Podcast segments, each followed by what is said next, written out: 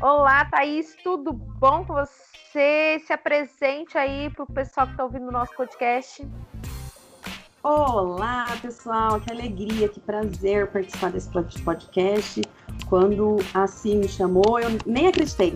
Que orgulho. Eu que sou, que já estou na podosfera, sou apaixonada por podcasts, viciada mesmo, e agora na época da quarentena estou ouvindo todo dia para lavar louça, para limpar a casa, para fazer tudo.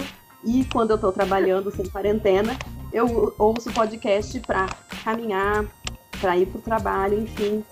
A podosfera é a minha área, tá bom? E aí eu vou me apresentar.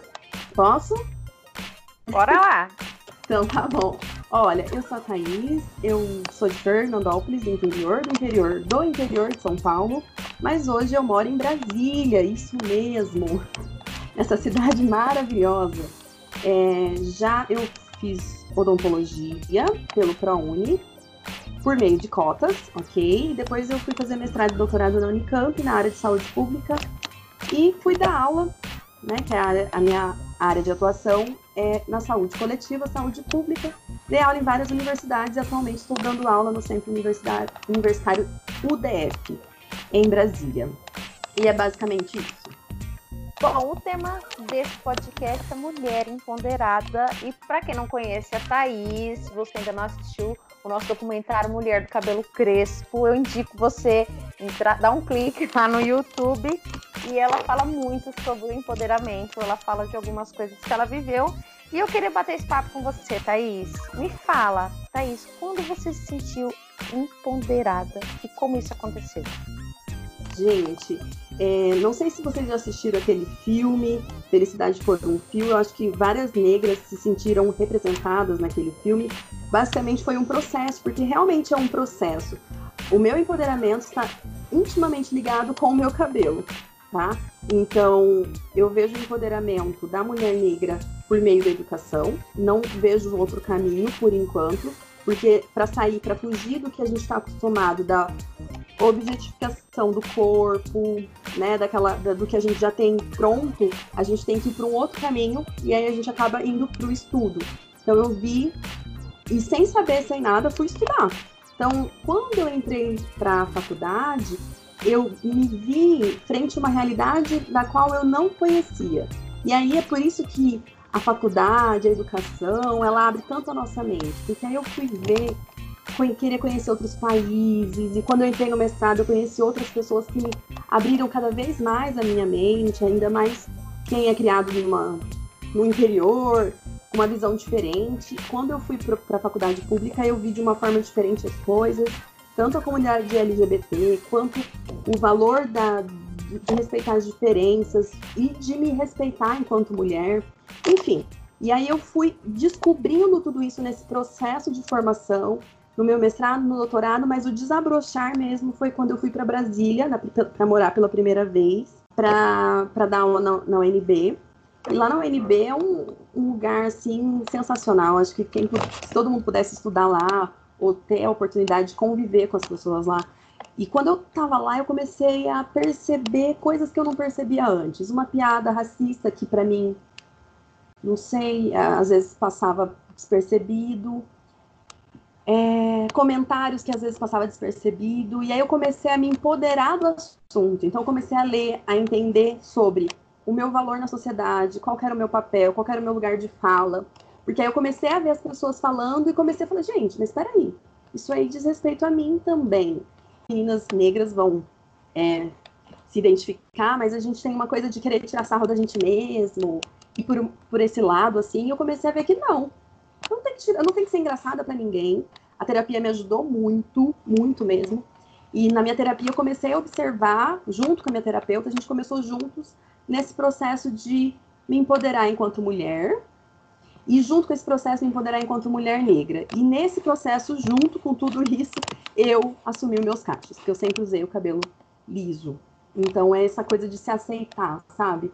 E fala, mas eu, eu falo até sobre isso, sobre empoderamento, ele é tão bem visto, e desde a da Carta de Ottawa, é, quando a gente fala de políticas públicas e a gente vai falando de promoção de saúde, e o empoderamento está totalmente ligado com, com essas questões da minha área, que é da saúde, é, na saúde a gente define o empoderamento como a pessoa conseguir saber dos seus direitos. Então, eu me vejo empoderada quando eu sei quais são os meus direitos e eu sei executar também. Então, eu me vejo empoderada para lutar pelos direitos, para falar por mim, para saber qual que é o meu lugar de fala.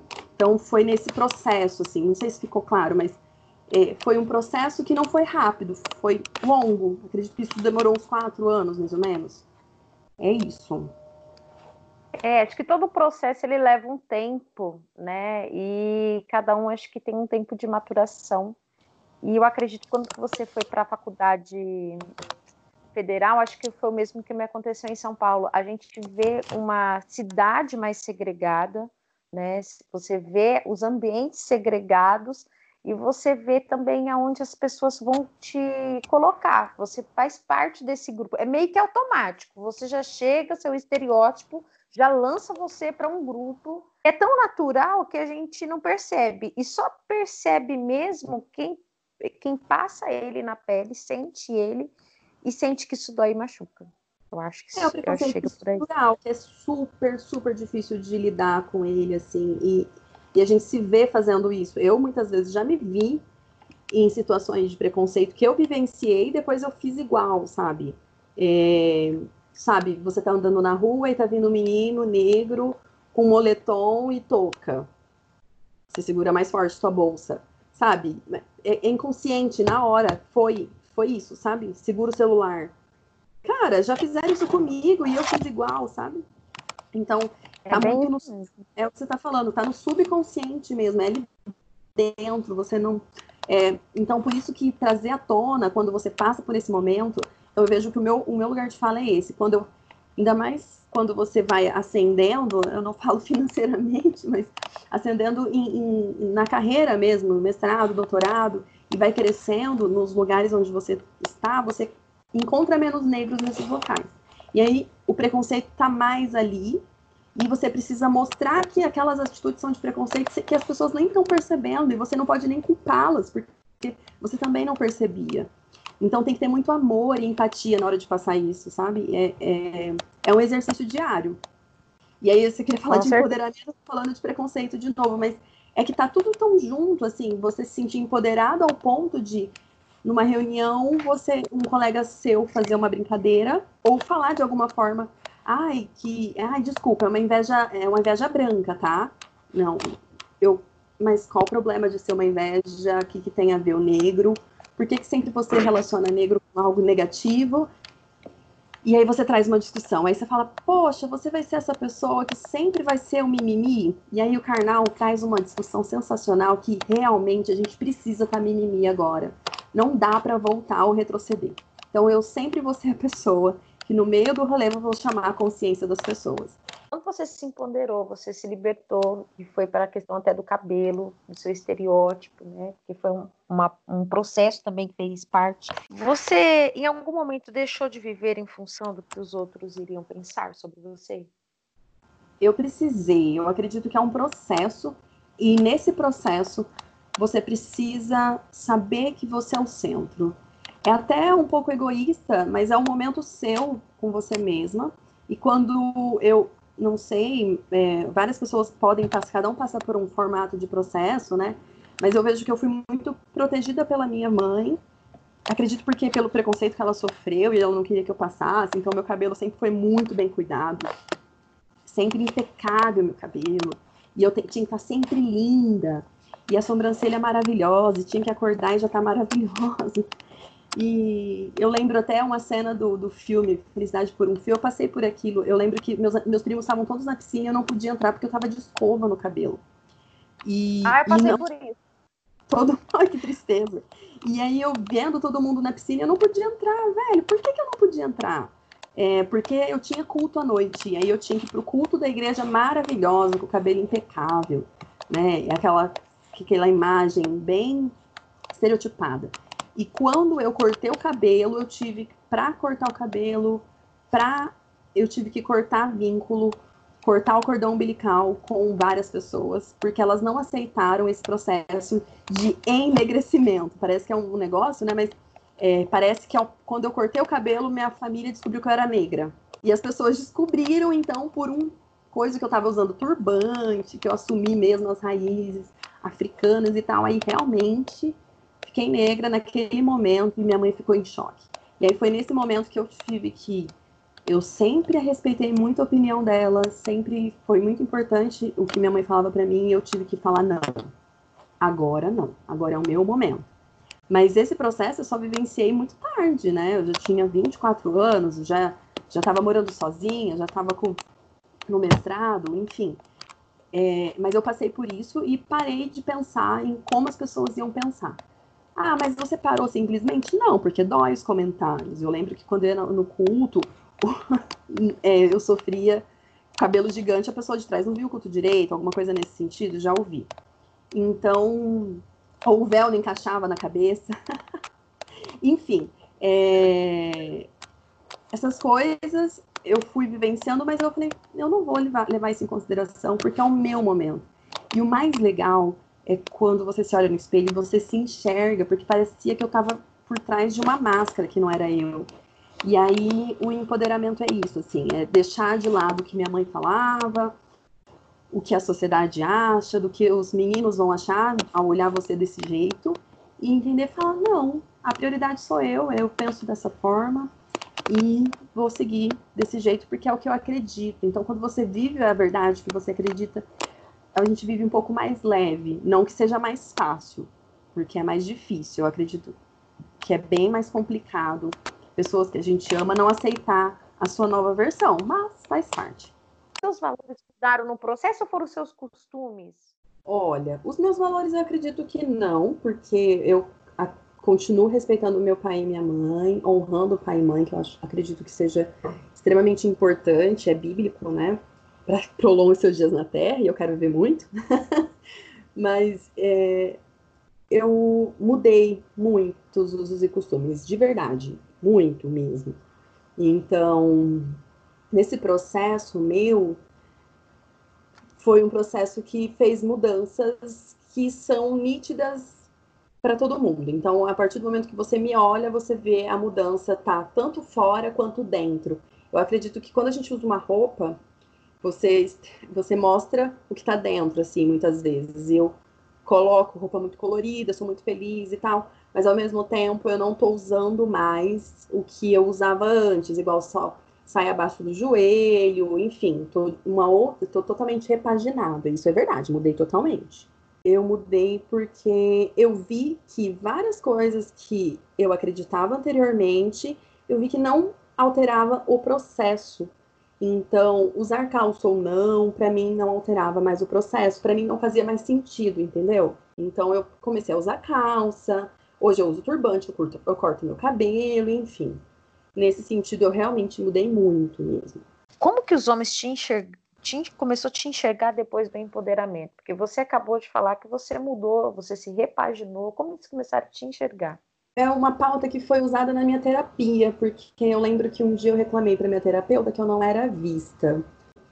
E quando eu passei por esse processo, eu até fiz um book para me, me, ver linda e entender toda essa mudança que eu fiz. Eu comecei a ver os homens me vendo de uma forma diferente. Agora eu não sei se foi porque eu me via diferente e automaticamente as pessoas me viam diferente, ou se realmente essa mudança fez essa diferença para as pessoas, entendeu? Então, eu comecei a atrair mais pessoas de um jeito que eu gostava. Então, eu comecei a atrair homens do jeito que eu achava que era interessante e não aceitar mais boy lixo, igual a gente fala, sabe? Então, eu comecei a valorizar algumas questões, porque eu me valorizei, eu acredito que nesse processo foi importante. Então você empoderou no total, você não empoderou somente o cabelo, você empoderou sua autoestima, você empoderou seu emocional, foi uma mudança então praticamente total que teve na sua vida. Ex exatamente. Mas assim, eu vejo que é um processo que eu ainda estou vivendo, tá? É... Porque como é algo que é tão estrutural na nossa sociedade, eu nasci num lar cristão com, uma, com visões em que a mulher sempre tinha que servir ao homem, entendeu? Então, é, hoje eu vejo as coisas de uma forma diferente. E aí, eu, mas eu ainda tenho essa, essa visão de querer cuidar e tal. Não que isso seja ruim, mas como cuidar e qual, não como obrigação, mas porque você quer, entendeu? Nesse processo todo, né? Você mudou de dentro para fora, que isso é o mais importante. Nesse processo, você precisou se impor. Aí você vai falar uma coisa que não tem como é a gente não se impor. Quando você é negro numa sociedade que valor, não valoriza o negro, a gente tem que se impor em vários momentos. Eu acredito que a gente vive se impondo, não é assim? Se...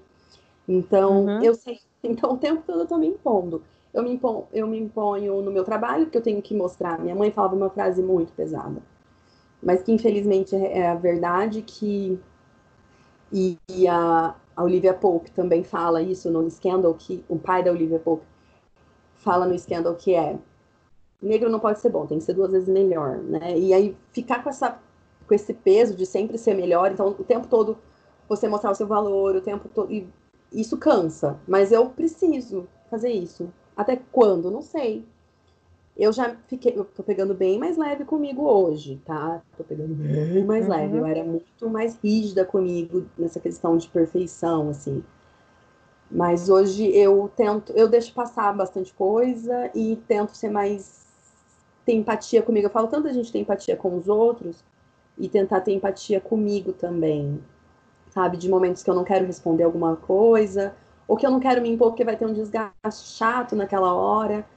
Tem hora que eu deixo passar. Mas eu já me impus em, moment... em situações de preconceito, assim, e já igual loja que não fui atendida, de falar que quero falar com o gerente, falar que não gostei da, da forma com que eu fui atendida. E aí já em, em restaurante também já fiz isso, enfim eu vou, vou tendo que chamar a minha atenção. Agora, na questão da, da religião, na minha igreja, a gente não fala muito, né? Mas quando eu posso falar, que é fora da igreja, eu, eu sempre fui aqui aqui trazia discussões chatas para a roda, feminista chata, e eu sou conhecida como feminista mesmo, e eu não vejo, até é, não vejo o termo feminismo como algo negativo. E aí até o pessoal quando vai falar de feminismo, ah, você é feminista? Sim, sou feminista. Ah, mas que tipo de feminista? Eu sou feminista, cara, independente. Que ah, tem as feminazes, tem as... Gente, eu sou feminista, pronto. E aí, dentro disso tudo, quando você fala feminismo, eu sou feminista desse jeito, já, as pessoas já ficam assustadas com, com o que você fala. Então, é, você saber o que significa, não, eu sou feminista, logo eu quero direitos iguais. A ah, é, você quer direitos iguais em quais sentidos? Em todos. Todos sentidos, sabe? E aí isso até é engraçado, esses dias minha mãe me ligou e falou assim, filho, eu preciso falar uma coisa muito séria com você. Olha, você. Eu, para com essa coisa de ser feminista. Ah, é um feio mulher feminista. Ai, mãe, paciência, né? Você acha? O seu namorado não vai gostar. E aí mal sabe ela que ele, a gente, ele se apaixonou porque eu sou feminista mesmo.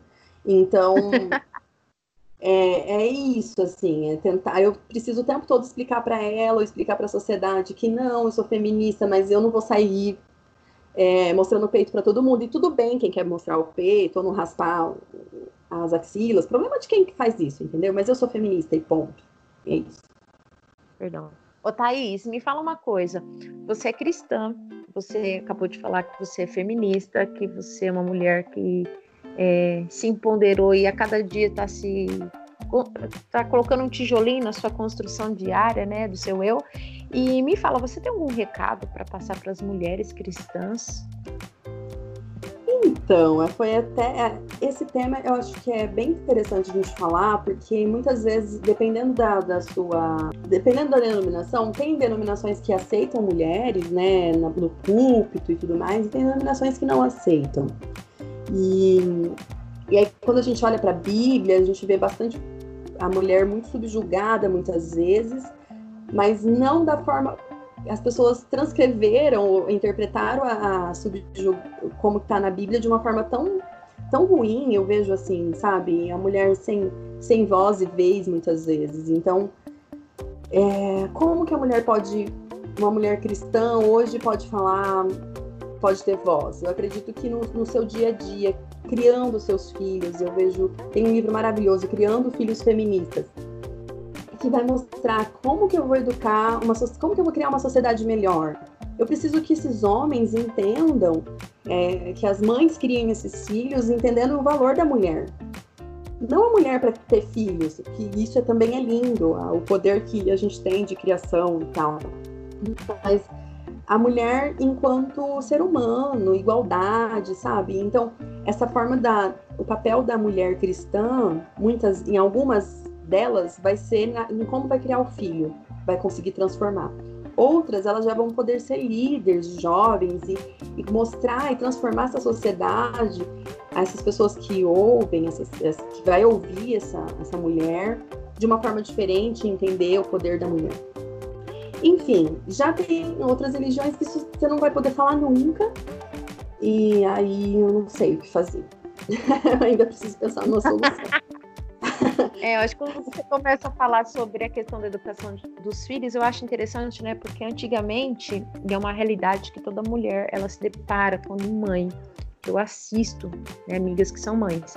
É, antigamente a mulher ela não trabalhava, ela cuidava só do lar, então ela tinha tempo hábil, né, de cuidar da casa, cuidar dos filhos, dar um respaldo maior para a família. Hoje não, hoje a mulher ela tem que acordar cedo, ela tem que trabalhar, ela tem que fazer almoço, né? Vamos falar da, da realidade interiorana.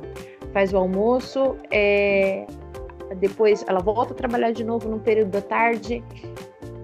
Ela, muitas delas estudam e tem filhos para cuidar. Ela tem toda essa gama e eu vejo também, percebo que muitos homens, os homens na verdade, eles não foram treinados para lidar com essa mulher dessa geração. Então ele não consegue lavar um copo dentro da casa dele, não consegue arrumar, ele não consegue varrer, né? Por quê? Porque ele na cabeça dele a mulher ela estacionou em 1980, né? No começo de 1990, e nós estamos no ano de 2020. E esses filhos foram educados também para atender uma demanda de uma mulher que não existe mais, né? Eu, acho, eu vejo isso muito, muito forte e muitas discussões dentro do, do ambiente religioso, igual você colocou ali do livro, né? É, eu acho interessante essa questão educacional. Muito legal e muito bem levantado por você, viu? Obrigada por essa contribuição. Maravilhoso. Né? Eu acho que é a questão da gente também começar a criar um, um, uma nova cultura, né? Uma nova cultura no nosso país, uma nova cultura dentro das igrejas também, né? Que às vezes a gente fala feminismo, né? Que nem você falou, ah, é feminismo, ah, mas só que qual, qual que é as demandas, né? Quais são as pautas que a igreja nem conhece, nem quis ouvir e não quis entender, e são pautas simples do dia a dia, né? Se a gente for analisar. São coisas que acontecem. E me fala, você tem algum recado para os homens? Homens, tem um livro maravilhoso que chama Sejamos Todos Fe Feministas, da, da Shimanda, eu não sei falar o nome dela, é maravilhoso. Acredito que seja importante vocês, se vocês puderem ler, porque vocês vão precisar se preparar para as novas mulheres que estão chegando. É, se, se empoderar, os homens também precisam se empoderar é, e aí tem Exato. uma parte que os amigos, os homens odeiam, né? Que fala da masculinidade tóxica, que não existe, enfim. As mulheres passam por essa questão do empoderamento e os homens passam por isso, dessa cobrança exacerbada que eles têm de mostrar masculinidade, de ser sempre, não poder chorar, enfim. Então a gente precisa, os homens se empoderar do nosso assunto e a gente se empoderar também, porque eu, eu vejo muitas vezes a gente cobrando dos homens algumas atitudes e aí eu tô vendo que eu sou machista. Olha que coisa. Então, é, não é? Então, se sou feminista ou feminista, de repente eu sou machista com ele. Então, a gente precisa, tanto as mulheres e os homens, a gente tentar entender um pouco de cada mundo, assim. Thaís, você poderia indicar livros o pessoal está lendo? Com prazer, eu tenho dois livros para indicar. Um é da Michelle Obama, que é, na, é cadê? Tá até ali. Minha História, maravilhoso, um livro que eu tô, eu tô na metade dele, não, não cheguei no final, mas é bem legal ela contando a história dela. E um livro da Djamila que chama Quem Tem Mesmo Medo do Feminismo Negro. É maravilhoso também, é um livro leve, gostoso de ler, dá para ler em dois dias. E eu menti, eu tenho mais uma indicação, que é o livro do. tá até aqui, é o Na Minha Pele, do Lázaro Ramos que é muito sensível, é legal o jeito que ele coloca, ele traz algumas questões são importantes para a gente entender tanto o feminismo quanto o próprio preconceito. Muito obrigada pela sua participação, de ter falado sobre a mulher empoderada e falar exclusivamente da mulher negra nesse cenário todo. Muito obrigada, foi uma super colaboração. Mega beijo para você. Muito obrigada pelo muito obrigada pelo convite, muito obrigada pela simpatia, de como você conduziu com empatia é, a nossa conversa. Acredito que esses podcasts vão atingir vários corações aí e vai fazer bem para as pessoas, que é o nosso objetivo. É isso aí. Então, gente, nós ficamos por aqui e um super beijo para você que acompanha o nosso podcast. Tchau, tchau.